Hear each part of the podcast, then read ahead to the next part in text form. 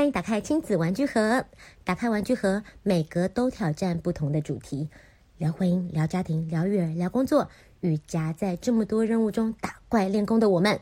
我是 Sharon，我是 Ann，欢迎一起来闯关，闯关，闯关。这一集要闯什么关卡呢？哇，十二月，哎，应该说我们录音的时候已经是最后一天了。嗯，那么十二月是一个非常感恩、温暖的季节，呃，特别是小孩都非常期待，大人也很喜欢的圣诞节。所以这一集的主题就叫做妈妈。世界上真的有圣诞老人吗？各位朋友啊，你今今 呃今年有被问到吗？哦，我觉得有一些朋友可能早就被问过了。那有一些朋友呢，还没有心理准备。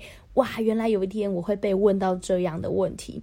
更更或者有些人他今年就面临了这样子的窘境吧。我们今年会想要跟大家做这个分享哦，是源自于。Ann 跟我讲了一个故事，非常的震撼我，非常的震撼我。嗯，你先跟大家分享。先说一下这故事的前情提要，因为干嘛讲的好像鬼故事一样？我本人就很喜欢到处跟人家聊天，然后呃，我又有在学校当志工嘛，所以在志工值班的时候，妈妈们就会彼此聊天。那那个时候，我觉得很精彩，我 们就很多很有趣的啊，就是真的是聊婚姻、聊育儿、聊家庭，对，然后。嗯，有一个妈咪，她就分享，她那那个时间点大概是在耶诞节的前一周。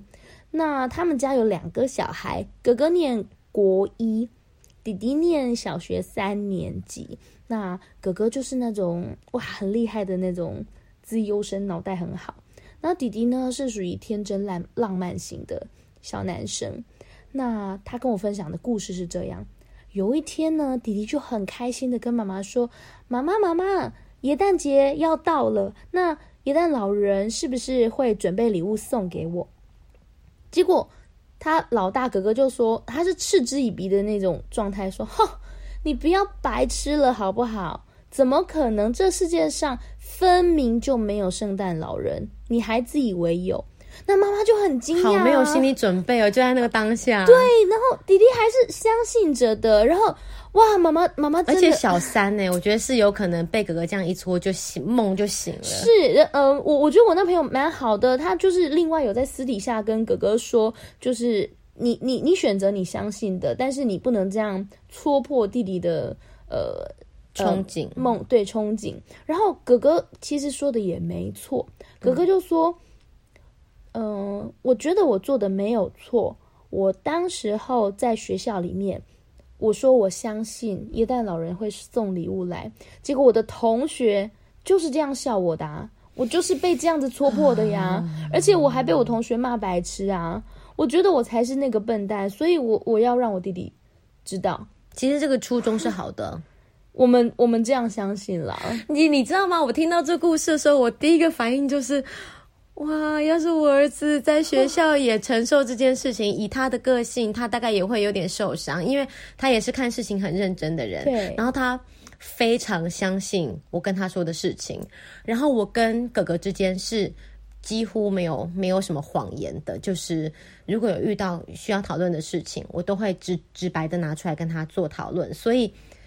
我们的信任关系是很紧密的。然而，耶诞老人的存在是一个你想也没有想，觉得我就是应该为你建构的一个梦。殊不知，他其实是……对，所以我就在想说，要是有一天哥哥发现的话，他会不会受伤？就是他的发现不是从我的口中，而是从别人对他的善笑里面。拜托。你怎么这么怎样怎样啊？你怎么会不到现在？你竟然还相信有圣诞老人哦？那都你爸妈准备的，你都几岁了？那那个的受伤，他必须要去面对。人家这样跟他说，对，除了是来自于朋友的伤害，更多的是天哪，我们母子之间的信任度，信任的破灭，还有他除了那个当下的呃。面子挂不住之外，第二个就是亲子之间信任度的问题。当然，这是我把他看得很严肃，嗯，因为可能对某一些孩子来讲，他很快就转化过去了。就是，但是不无可能，有些孩子，包括我们家哥哥，就有可能会面临这样子感情上面的挫折。哦，也也是因为这样，所以我们在对话的过程里面，觉得这个主题太重要了，嗯、很想要拿出来跟大家分享。你知道吗？所以今年呢、啊，他们他们。早上就是二十五号早上找到圣诞礼物的时候啊，因为哥哥一开始没有在他预设的地方找找到，所以他呃蛮沮丧的。然后他就是那种，是不是要先说往年你的操作？嗯，对，就是往年他都是很相信的。嗯、然后往年我们也都是会呃，如同大家所理解对圣诞节的的父母的基本配置，就是会告诉孩子说，呃。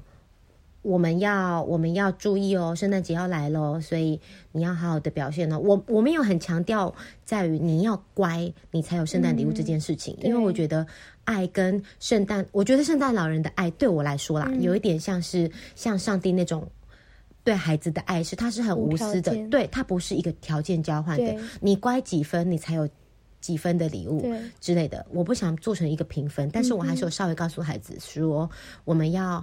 好好表现，这个月份很重要，什么之类的。然后他们确实也都是会在二十五号早上，嗯，发现圣诞老人有投递礼物，比如说窗户被打开啦，然后卡在窗边，东西进不来。对，我们我我会真的去想，圣诞老人如果真的要投递的话，会从哪个窗户之类的。去年是在他们自己房间的窗户，嗯、所以今年哥哥在自己房间没找到，对，他就很沮丧。然后他问了自己一个问题，我觉得他真的好认真哦。他说。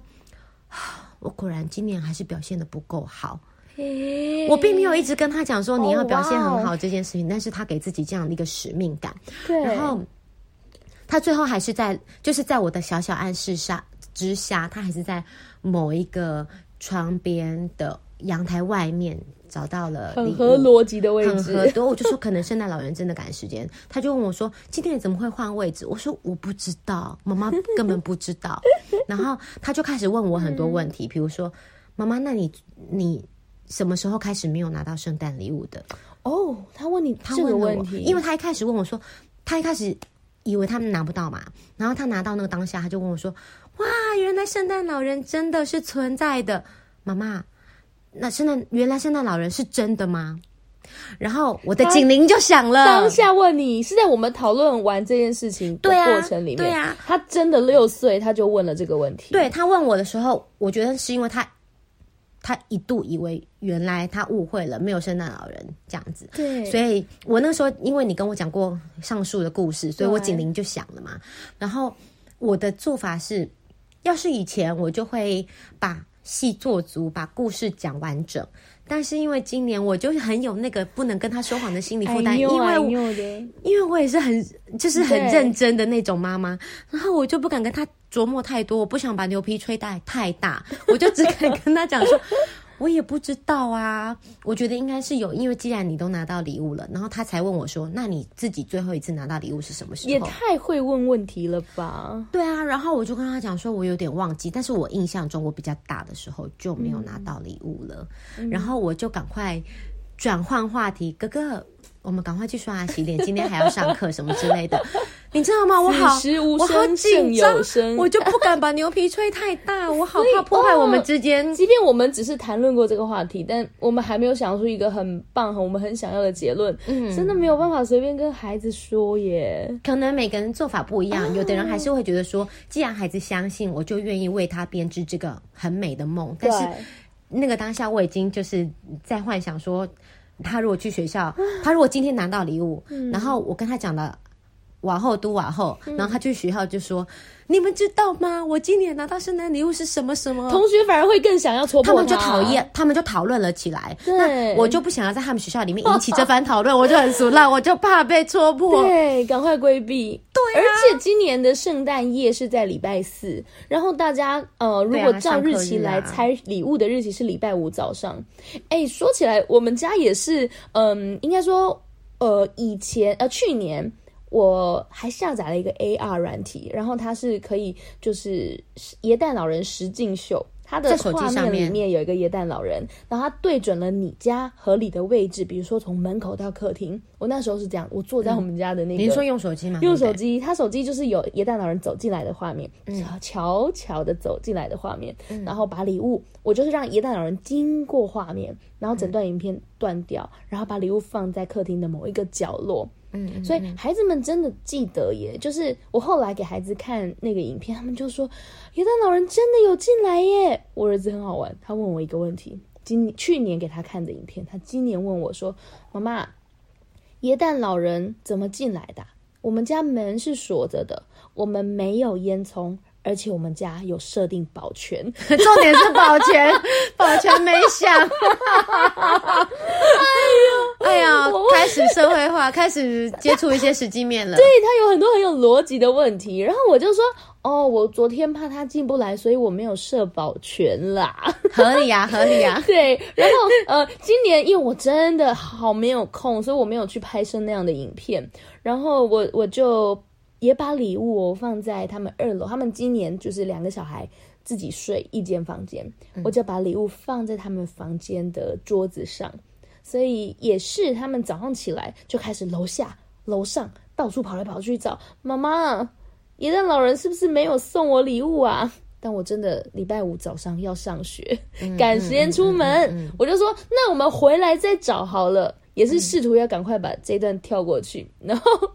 我儿子就真的不放弃哇，在这里，那这个小的应该是我的吧？那这个大的应该是妹妹的吧？他怎么会这么可爱的想法啊？你知道，他不是孔融让梨，他说，因为我跟耶诞老人许愿，说我想要宝可梦的卡牌，哦，所以很小，他理科男的直觉 right. 靠卡牌应该是小的。妹妹说她想要皮卡丘的娃娃。如果耶诞老人有听到她的愿望，那他应该是送大的给她，合理合理。结果你是真的帮他这样子安排吗？嗯，对对对对，我当然有求必应，有求必应，我就多送了耶呃呃呃皮卡丘的娃娃跟伊布的娃娃。忽然忽然土地公跟耶诞老人的形象就吻合了。哎呦，嗯呃，应该这么说，我们。要分哎呀，这个是一个题外话。我们之前在呃网络上看到有一个小孩的神奇测谎机，嗯，然后我们就很希望孩子们来玩，然后我们就跟孩子讲说，这是耶诞老人，我就随便上网抓了一大堆漏漏等的英文，我说这是一封英文信，嗯、耶诞老人跟我们分享，他说他在做一个实验。只要呢愿意参加这个诚实测谎机的小孩，耶诞节的时候他就会在加码。你们为了让他就范，还前面兜了这么大一个，是有多想要他们测谎？啊？不是那个测谎，哎呀，那个测谎是另外一个话题。可是哎呀，真的好可爱，很好玩。那我就我就真的是帮他们比他们想要的再多一点点送给他们，因为他们今年的愿望不太贵。我儿子第一个愿望竟然是希望。就是再多一把儿童玩安全剪刀，好险我没有实现他这个华的愿望，而且实现的不是这个愿望，对不对？但我要说，就是整个十二月开始，现在人不是都会玩什么倒数日历嘛？嗯，对。那我觉得倒数日历对我自己来说也是一个很棒的一个节庆的氛围的提醒。嗯、所以其实我们所有早上起床在。移动交通的车子上，在任何我们可以听音乐的时候，我们就会放很多的音乐嘛。那其中一首小孩特会唱，就是 You better watch out, you better not cry。Uh-huh, 对.对，然后里面的歌词提到我，我就会有时候为了那个语言学习，我就会问儿子，叫他解释给妹妹听。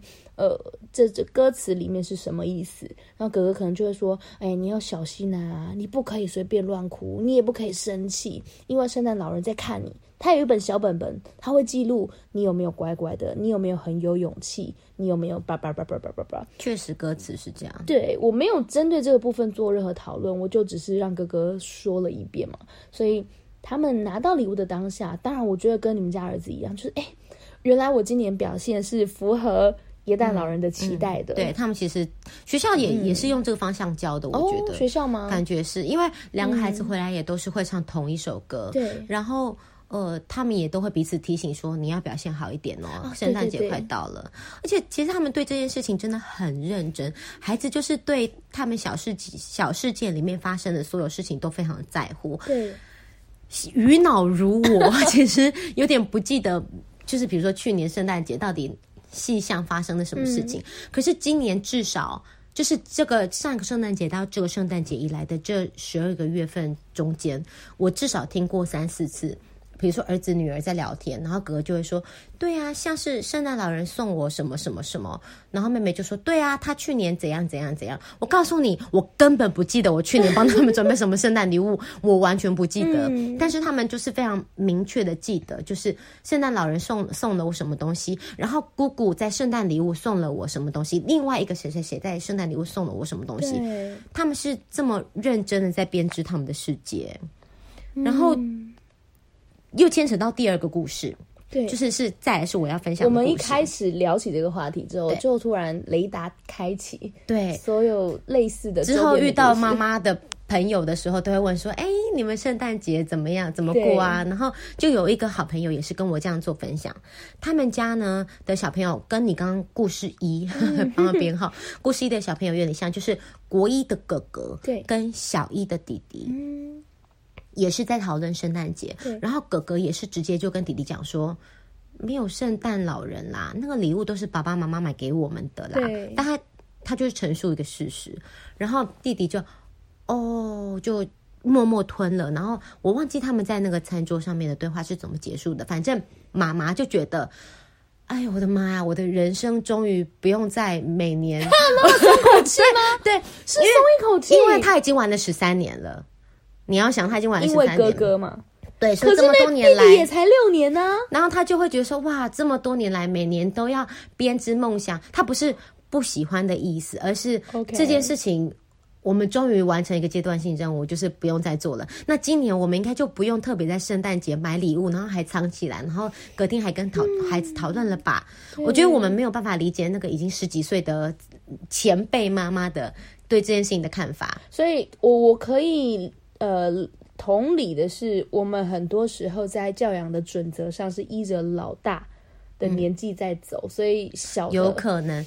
总之，反正他他那个当下是觉得说，好，那他们今年就不用准备了。但妈妈对孩子的爱会在很多时候出现，不一定非要在圣诞节啦。总之，他就觉得圣诞节不用再玩不基础啦。既然不小心就破了梗，那就这样。对。然后呢，二十五号早上的时候，他儿子就。你说弟弟吗？老二就很自若的，嗯，妈妈，嗯，今天是十二月二十五号，对不对？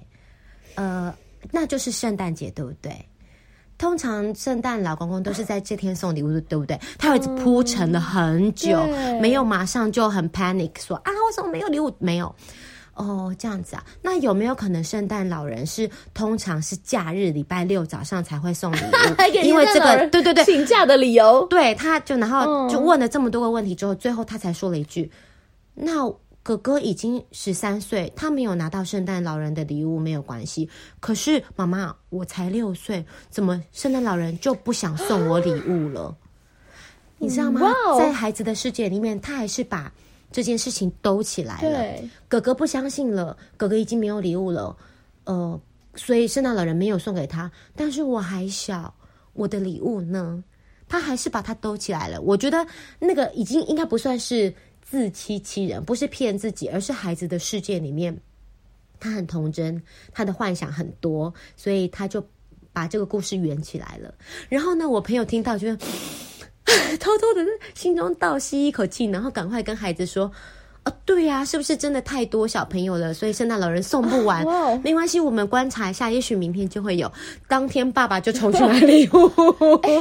可是他们是非常爱孩子的那种家长啦，哦、只是他们原本以为这件事情就是告一个段落。对对对，既然都已经破了，那我就。”没有必要，就是你已经知道没有存在，我还要硬买一个礼物放那边讲。殊不知，在六岁孩子的脑海里面，自己脑补的一个故事是：呃，哥哥的世界里面已经没有耶诞老人了。哦，但，但是我还可以，我耶诞老人还是会准备礼物送给我。哦，但嗯，我觉得他早呃早晨起来的时候就。给自己这样一个故事，他也在消化。妈妈，妈妈，妈妈配合他，呃，这样子的想法，我觉得很棒哎。嗯嗯，因为你知道，呃，在二十五号礼拜五嘛，嗯、那一天我送我女儿去，应该说我去接我女儿放学的时候，学校老师跟我说，今天全校的小朋友都在讨论耶诞老人有来我家。耶诞老人送了我什么礼物？你说的是指妇幼嘛，对不对？呃，幼幼幼儿园，就是不是国小部门？对对对对对，幼儿园他们就是小班、中班、大班嘛。这个年纪，他说全全校的孩子都很兴奋的跟老师分享说，我今天拿到了什么礼物？我的礼物是什么？那我的礼物又是怎么样的？嗯、那是我喜欢的，我还多了什么？当那也是一种氛围，你知道吗？我嗯，我儿子没有特别跟我提说，呃，他在小学一年级的班上是不是有人讨论这件事情？嗯、但我觉得肯定每个人，多数啦，嗯、多数的孩子都是相信都是有准备，昨天晚上自己是有拿到的，对对对对对对，对，还是有过节过到的。至少六岁的这个愿望，呃呃，因为他早上有跟这个故事里面，因为因为这孩子早上有跟妈妈提，所以。我想他的那个 憧憬还是有维持住的啦，嗯，就还是有。我觉得明年他妈妈还是会默默在继续准备，就就是继续敲钟当和尚的日子也好啦。那嗯，你这样讲，我其实也想到另外一个分享。对，呃，我们最近真的为了这个话题做好多功课哦。但但我很喜欢啦，是快乐的。我心里面很多忧患意识，所以我就一直在问周围的妈妈们。好，那呃，我再分享一个故事，我我我表妹的故事。嗯，她的小孩就是小学五年级、三年级这样子。嗯、那是姐姐跟弟弟。那么在耶诞 Christmas Eve，姐姐花了很多的时间，想了很多的鬼点子。她是一个疼爱弟弟的姐姐，所以呢，她就。安排了很多的桥段，让弟弟相信耶诞老人真的来我家。十一岁耶，嗯，哎呦，真的很棒的姐姐，很很 so sweet，嗯。然后我觉得也归功妈妈的教养，就是很成功，嗯。我我是很多，因为他的孩子比我的大，我很多跟他学习的，嗯。那所以他分享这样的一个故事，他说，呃，姐姐让弟弟相信有耶诞老人。然后弟弟很开心，因为弟弟的个性就是很天真烂烂漫的。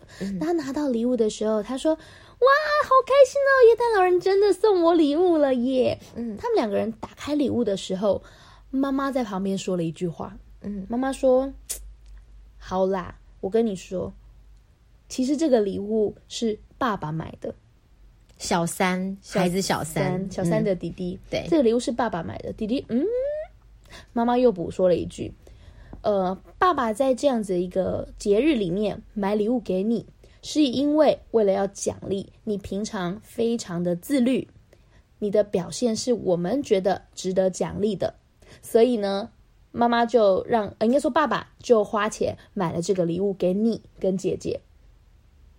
弟弟这时候就问啦：“那妈妈，世界上真的有圣诞老人吗？”我我还是觉得有点震撼呢，就在那个当下拿到礼物的那个当下，对啊，拿到的那个当下，对，就忽然发现。但但你知道妈妈的回答哦，真的是很好诶，因为我表我表妹就说，她说，嗯，我没有我自己的人生当中没有真的经历耶诞老人，我没有看过耶诞老人，嗯，那你问我这世界上有没有耶诞老人，我不知道。我觉得你可以照你所有经历的，跟你所有看见的，你自己去判断。所以你表妹她其实是有消化过自己要讲什么，然后才选在孩子这个年龄，她觉得是适龄了，然后她才跟孩子讲这件事情的吧？因为我觉得她的说法很完整，他们一本时机有一点惊喜。但但我相信他们在现场的操作是非常美好的，嗯，就是孩子没有受伤，还是感谢的是一个实际在我眼前的爸爸。嗯，就谢谢爸爸买礼物给我，嗯嗯嗯嗯、而不是一个他那个转换是很和平的。我我觉得是，当然他们家的一直以来的教育，我那个就是都是很很棒的，很有智慧耶。对，这个做法。然后弟弟也没有因此而踢俩公，说为什么没有？妈妈评估上面是正确的。对对对对对，嗯、所以我觉得呃，妈妈妈妈让孩子知道，一旦老人做的事情，爸爸爸爸呃做了。嗯，你实际上呃，因为你你你的表现很棒。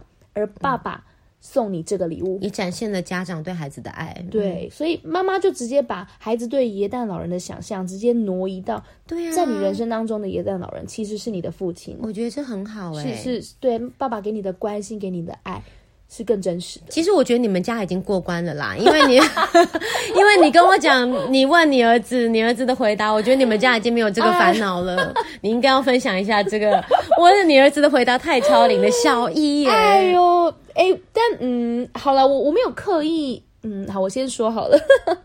我我呃，在跟应该是我在跟你讨论这个话题，说，哎呀，有一家他们的弟弟的幻想想象被哥哥破梗，就故事一嘛，对，故事一，故事一。然后，请详见前五分钟。好，反正呢，我我就问儿子说。那你觉得这世界上啊，不是两个小孩，几个孩子们在聊天，嗯、然后我儿子就说，呃，他最大的是你儿子，最大的是我儿子，六岁，然后四岁、三岁这样，嗯，就最大是小姨，对，然后几个还在聊耶诞老人的话题，然后我儿子就突然冒一句话出来，他就说，又不是一定只有一个耶诞老人，这世界上可以有很多个耶诞老人。只要你知道你愿意关心别人，你也可以当别人的耶诞老人。这感觉像是他看了某一个舞台剧，跟圣诞老公公有关的舞台剧之后，统筹出来的结论。他的结论好像是剧本的那结局，那种童话剧本的结局那种感觉。呃，我不否认，因为我很强，哎，非常官腔。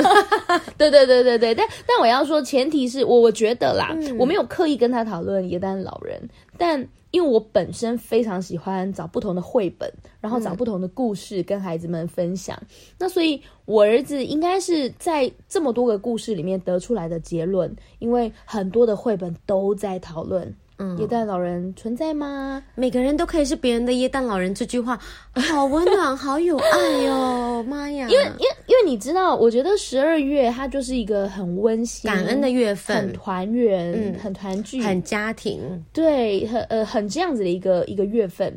那所以，我其实放了很多的，我去年甚至还带孩子们做了姜饼人，嗯、然后姜饼屋。然后跟耶诞老人讲电话，Santa's FaceTime 之类的，好像今年真的没有这么多时间，所以我觉得我相信他脑袋里面是双轨并进的，嗯，就是我我当然同时讲了很多的绘本故事，那呃，在绘本故事里面，他知道耶诞老人的精神是值得我们学习的，嗯，他是会关心别人，看见别人的需要，然后对别人付出，在施与受之间的一种学习。那甚至是爱的感受、分享的感受，但是在呃，我们做了很多姜饼屋、姜饼人啊，然后呃，打电话给耶诞老人，看见耶诞老人来家里的影片，嗯、这些过程让他另外一个轨道相信耶诞老人是真实存在的。当然，是我我用我是用什么样的角度跟他分享的呢？我是我当然事先做了准备嘛。但是我拿出来的时候，我就说：“你看，我昨天在手机，我把手机拿来录家里，没想到录到了这一段。”好了，我真的是有一些铺陈啦。那。所以，当我儿子在跟其他孩子们讨论世界上是不是真的有耶诞老人的时候，我当下也是哦，你你你你们现在这个年纪，也许三岁四岁，你们就在讨论喽。我就耳朵听了一下，嗯、那多数孩子是有耶诞老人去年有送我东西，嗯、有因为怎么样怎么样，他们很多他们看见的证据。但我儿子这样能够这样回复，我觉得绘本影响不少。然后我也觉得是感恩的，就是诶，在他心里面他知道这件事情，然后也许有一天他能够再更成熟一点，做别人的耶诞老人。确实，我觉得这个蛮重要的，就是像你提到的，当然。过节，我们需要营造仪式感、节庆感。那它的重点还是要讨论到它的背后的意义是什么？就是我们营造这个仪式，呃，让营造一个节庆的感觉。当然，对孩子来说是快乐的。那除了快乐之外，圣诞节我们想分享的是什么核心价值？我觉得这个也可以透过十二月份慢慢的跟小朋友来做讨论，其实蛮有意义的。对，所以我觉得当孩子年纪渐长。嗯，我们不是一定要，当然每个人选择不一样，嗯、也在我来说，我没有要立刻的去破梗，嗯，然后我也不是真的要，呃，像那个 Santa Claus is coming to town 的歌词一样，让孩子们在乖巧听话之间做一个对价的关系，嗯嗯嗯、但呃，我认为在这些所有的仪式感当中。让孩子们理解，耶诞节是爱与分享的季节。对，耶诞老人当初的存在的初衷，它是一个分享与大爱的行为，是他要将爱送到呃孩子们的心中跟手上，嗯、无论这个孩子他认不认识，是富有或贫穷，是。对，所以我对我来说，我比较没有那么强调那个对价关系，就是你不乖，你就没有礼物。对我，我不是那种轮回论调、赏罚论调的妈妈。那我我觉得我未来也可以再多做强调，因为确实我今年没有像你。像我们刚刚讨论的，做这么多，嗯、就是让孩子知道说，圣诞节当初一开始的由来是什么，然后它是爱跟分享的。所以，如果今天我们有点余力的话，嗯、我们也许可以给别人多一点温暖。因为拿到礼物的那个人，你你你准备了一份礼物，这份礼物可能很小，可是拿到的那个人，他会记得很久很久。你在一个人心中种了一个爱，他会。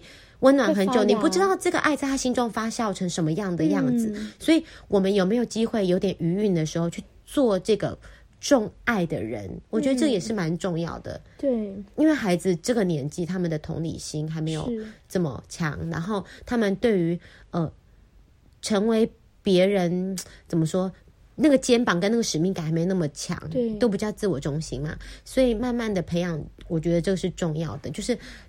当然，有一天他们会知道，圣诞老人不是呃准备礼物的人，不是圣诞老人，应该这样说，不是说没有圣诞老人这个人，因为这个人存在嘛。但是就是准备礼物的人虽然是爸妈，但是呃，爸妈为什么会准备礼物给你？爸妈又没欠你什么，所以爸妈是本着爱，对，对爸妈是代替圣诞老人做这个爱的分享，嗯、就像就像你儿子说的，人人都可以成为别人的圣诞老人。嗯、我觉得这个这个价值观其实是蛮值得分享的。哦，我我在想，现在讲这个可能呃，已经下一个议题是过年了，嗯、但也许在明年的十一月底，我会再把几本我觉得很不错、很有引导性质、呃，教育性质的。绘本，我觉得再跟大家分享。那我自己很享受在绘本的过程当中，孩子能够有不同的吸收跟获得，我觉得很棒。那嗯、再讲一个比较嗯不是这么感性的，就是我有看过有朋友真的是，如孩子问说：“这世界上真的有耶诞老人吗？”嗯，就是虽然也跟我分享过，哎，其实这个世界上是真的有的。对吧？是真的有的，对不对？这个其实也可以跟孩子，我觉得也可以从这个这个史实来做分享，嗯、做一个切入。什么尼古拉斯？对，什么？然后他长在呃呃，他的他的家在北欧的芬兰。嗯，没错，是从芬兰出来的。然后他所以芬兰真的有一个就是观光景点是那个耶诞老人村吗？我觉得现在是网络的时代，所以确实可以跟孩子们做这样的考古，然后让小朋友慢慢把圣诞老人这个感觉有点童话、有点神话、有点不、有点不踏实的存在，印证到真实的世界里面，然后我们再慢慢的把它填满。然后我觉得很重要的就是，以我的做法，也许未来我会一随着哥哥渐渐长大，然后随着呃。